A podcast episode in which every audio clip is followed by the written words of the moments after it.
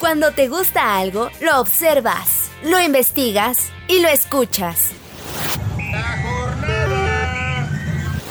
Así es Adicción CDMX, el podcast donde recorres la ciudad y visitas los museos. Con Edwin Ramos.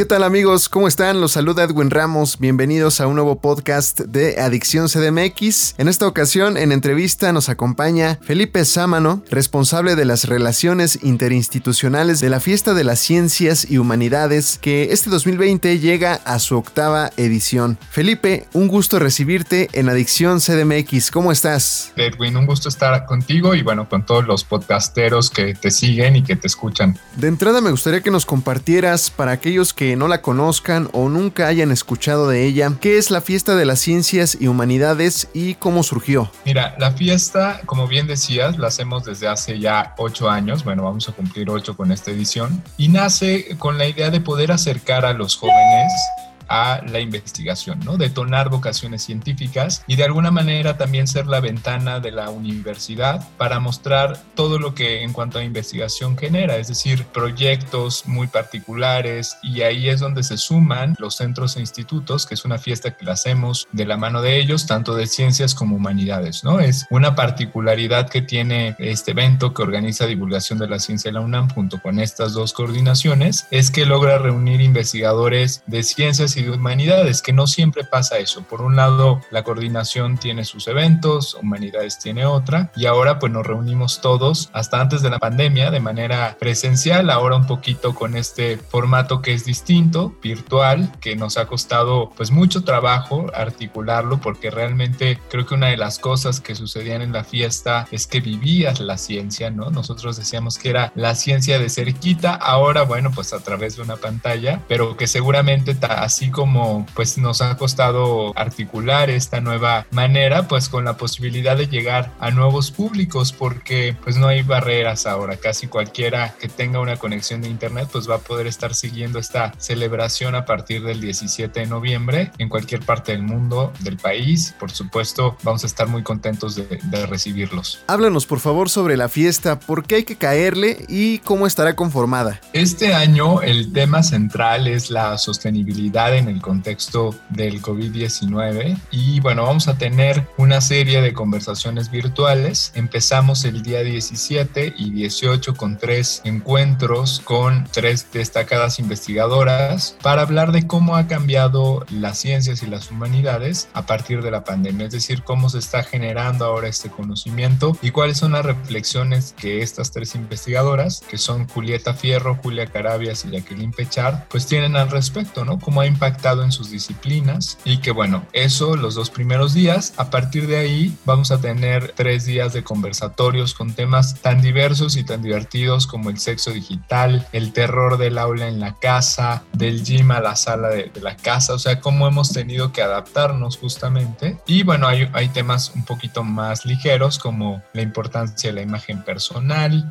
y otros pues más la ciencia de la borrachera, ¿no? ¿Qué pasa cuando nos emborrachamos? Por supuesto explicadas de una manera científica, pero no por eso deja de ser divertido. Y temas que consideramos importantes apuntalar desde la universidad como el racismo o la migración en tiempos de COVID, ¿no? ¿Qué está pasando con todo esto? La agenda de género y feminismo, que es un tema importante también de abordar. Y otros pues mucho más científicos como la pesca sostenible, como qué pasa, ¿no? Con todo este debate que se dio del, coronavirus, de dónde salió, la degradación del hábitat y por supuesto muchos conversatorios relacionados a la sustentabilidad, que es nuestro tema principal. Entonces, bueno, por ahí vamos a estar platicando con investigadores de muchísimas disciplinas y van a tener la posibilidad, la gente que nos siga a través de las redes sociales, que es ahí donde se va a llevar, donde vamos a poder transmitir y escuchar todas las charlas y actividades, tanto de Universum como del Museo de la Luz, de la propia divulgación de la Ciencia de la UNAM y por supuesto el portal Ciencia UNAM y seguirlos, ¿no? Entonces les decía que vamos a poder poder interactuar con ellos. O sea, hemos también logrado que los conversatorios los moderen gente que se dedica a los medios, que está en la parte de comunicación y que nos van a hacer el enorme favor y vamos a tener el privilegio de que moderen y que guíen la interacción con el público, que desde el día número uno pues ha sido una intención de la fiesta poder tener esta interacción, ¿no? Con los investigadores, con las investigadoras. Entonces, bueno, quien nos siga pues va a poder preguntarles ahora a través de una pantalla, pero bueno, que ese contacto se va a tener y que, y que vamos a estar muy contentos de poder estar ahí charlando y, y, ¿por qué no?, divirtiéndonos. Sé que estamos ya un poquito cansados de las pantallas, llevamos ya muchos meses así, pero que vale muchísimo la pena. Y aunque suene raro una fiesta en medio de una pandemia, pues ahora va a ser desde casa y se va a poder hacer sin ningún problema.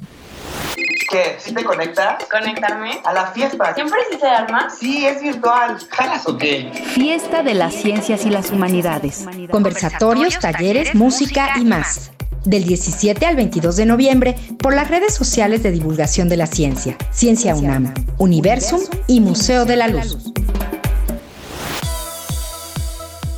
Amigos de Adicción CDMX, seguimos platicando con Felipe Sámano, responsable de las relaciones interinstitucionales de la Fiesta de las Ciencias y Humanidades, sobre la octava edición de esta verbena científica que llega en este 2020. Oye, me llama la atención de todo este conglomerado de actividades, esta, este foro de los influencers de tu vida, ¿no? ¿Por qué no nos cuentas un poco más sobre ello? Sí, esa, fíjate, creo que es la innovación eh, o algo de lo nuevo que vamos a tener. Este foro el día domingo y que con eso vamos a estar pues clausurando ya o cerrando las actividades, donde siete divulgadores e influencers de ciencia como Javier Santaolalla, la propia Julieta Fierro, Sergio de Regules, Estrella Burgos, que es la editora de la revista Como ves, pues van a estar platicando en un formato TED, digo, no sé si conozcan estas charlas, pero es que nos cuenten una historia y que a través de esa historia pues nos cuenten su historia, ¿no? Cómo se vincularon a la ciencia, cómo se vincularon y por qué decidieron hacer lo que hoy hacen, ¿no? Que es la divulgación. Estas preguntas que de pronto todos nos hicimos en algún momento cuando éramos más jóvenes, si, si nos dedicábamos a esto, bueno, en su caso a, a, lo que ellos hacen, y que bueno, pues los chavos ahora verán que no son los únicos que se hicieron esas preguntas, ¿no? Hoy son referentes, va a estar Rodrigo Medellín también por ahí, pero que en algún momento pues también fueron jóvenes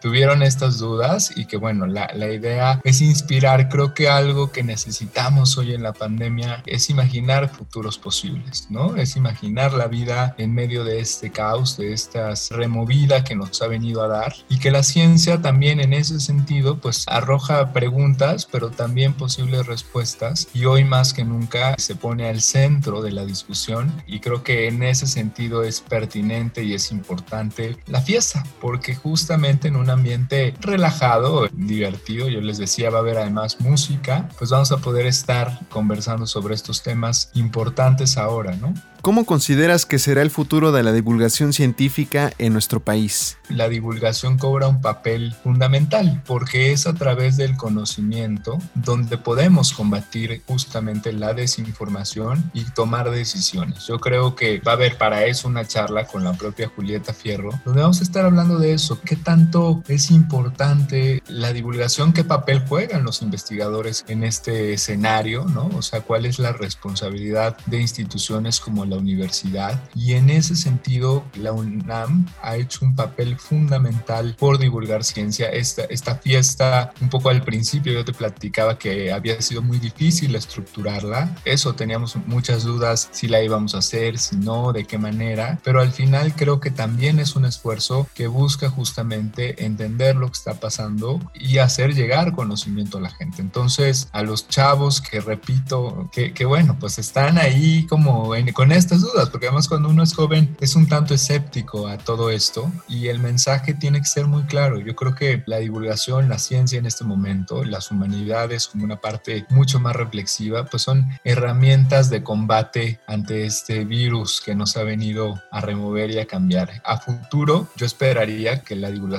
cobre un papel mucho más importante, ¿no? En, a nivel de toma de decisiones de los propios gobiernos, de la propia universidad, pero el valor social de la ciencia. Y creo que ese se lo damos nosotros como ciudadanos, como personas, ¿no? Yo sí esperaría que a partir de ahora, pues la gente como nosotros, la gente común, digamos, más allá de, gobiernos y de, y de, líderes políticos, podamos revalorar la ciencia y apreciarla y pues hacerle caso. Finalmente, Felipe, recuérdanos por favor los días que se llevará a cabo y también compártenos las vías de contacto. Les invito a que consulten la página www.dgdc.unam.mx, diagonal a fiesta. En la parte de actividades van a poder ver la cantidad, les repito, son más de 40 conversatorios, una centena de videos, de demostraciones, de talleres de ciencia, una cartelera cultural que además hemos trabajado mucho de, música, de una obra de teatro que vamos a transmitir el último día sobre la vida de Marie Curie con Claudia Lobo, que es una obra que se ha expuesto en el museo durante mucho tiempo y que bueno, ahora van a tener la posibilidad de verlo en, en streaming. Entonces, a través de divulgación de las propias redes sociales, Universum,